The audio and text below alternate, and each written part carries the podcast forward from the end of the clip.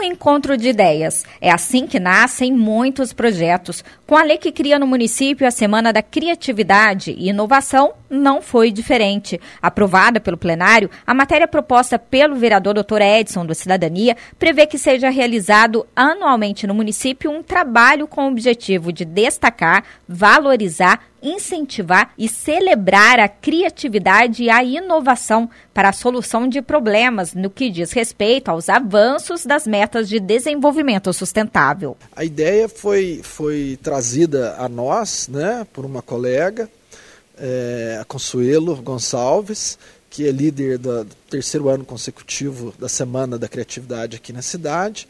E a ideia foi trazer essa lei para a gente é, é, envolver o executivo, as secretarias, futuramente as escolas, os colégios é, e toda a população de Pouso Alegre, tendo, é, a partir agora da lei, né, uma participação e um incentivo maior do executivo na Semana da Criatividade e da Inovação. Quem colaborou com a matéria foi a empreendedora criativa Consuelo Gonçalves, que para a próxima semana já trabalha na divulgação das atividades que irão marcar a data. Hoje em dia, a criatividade está presente em todos os momentos da nossa vida, em todos os setores né, de, de trabalho, né, é exigido a criatividade.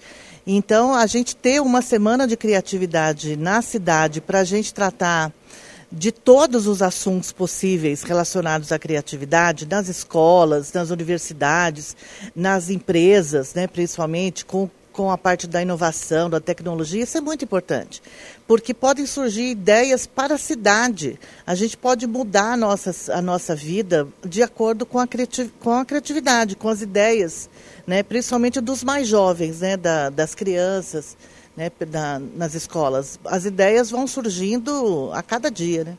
E a gente tem um evento anunciado, explica pra gente como que vai acontecer, quem pode participar?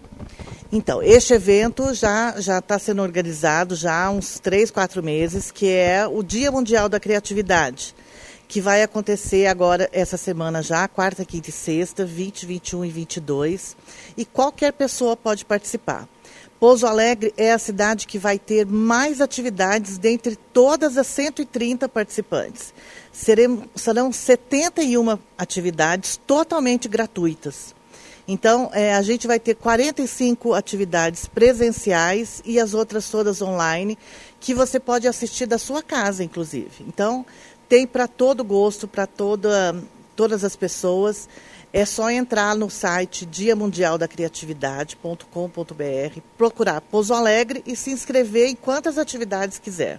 Que tipo de atividades que são essas, Consuelo? A gente tem na área cultural, a gente tem na parte de música, de teatro, vão ter shows. O conservatório é um dos anfitriões.